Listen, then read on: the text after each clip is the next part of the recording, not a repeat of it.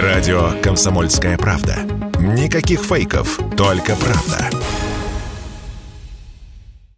Россия и Беларусь. Время и лица. Здрасте, здесь Бунин, и сегодня я о Дне России.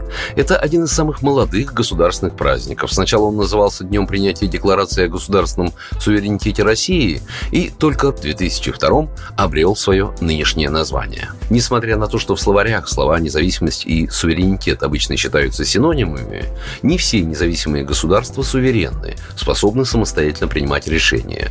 Например, РСФСР в составе СССР была независима, но не суверенно, так как республиканские законы были подчинены союзным. В 1990-м, 12 июня, Российская Федерация получила суверенитет. В этот день Первый съезд народных депутатов РСФСР принимает декларацию о государственном суверенитете, а ровно через год проходят первые выборы президента страны. Стоит честно сказать, что праздник приживался медленно. Опросы подтверждали, люди не понимают его, считают просто очередным выходным. Сейчас же День России – праздник свободы, гражданского мира и доброго согласия всех людей на основе закона и справедливости.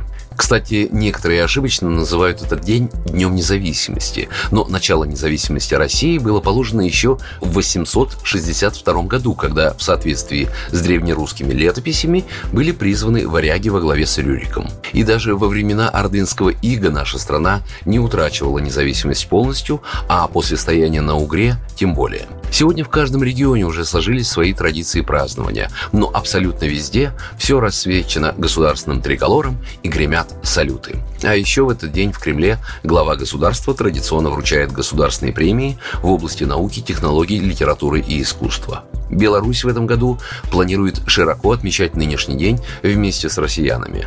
Праздник День многонациональной России состоится 12 июня в Минске во время летнего музыкально-туристического сезона. Откроет праздник в полдень церемония передачи земли с мест упокоения белорусских воинов, погибших в сражениях Крымской войны середины XIX века в крипте храма памятника в честь всех святых и в память о жертвах спасения Отечества нашего послуживших. А потом стартует стартуют гуляния. Сначала на территории верхнего города, а на открытой сценической площадке запланированы концерты самодеятельных ансамблей национальных диаспор народов России.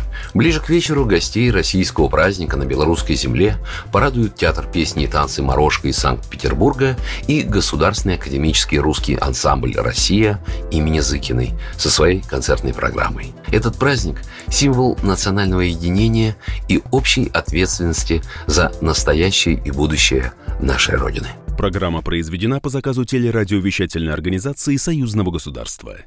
Россия и Беларусь. Время и лица.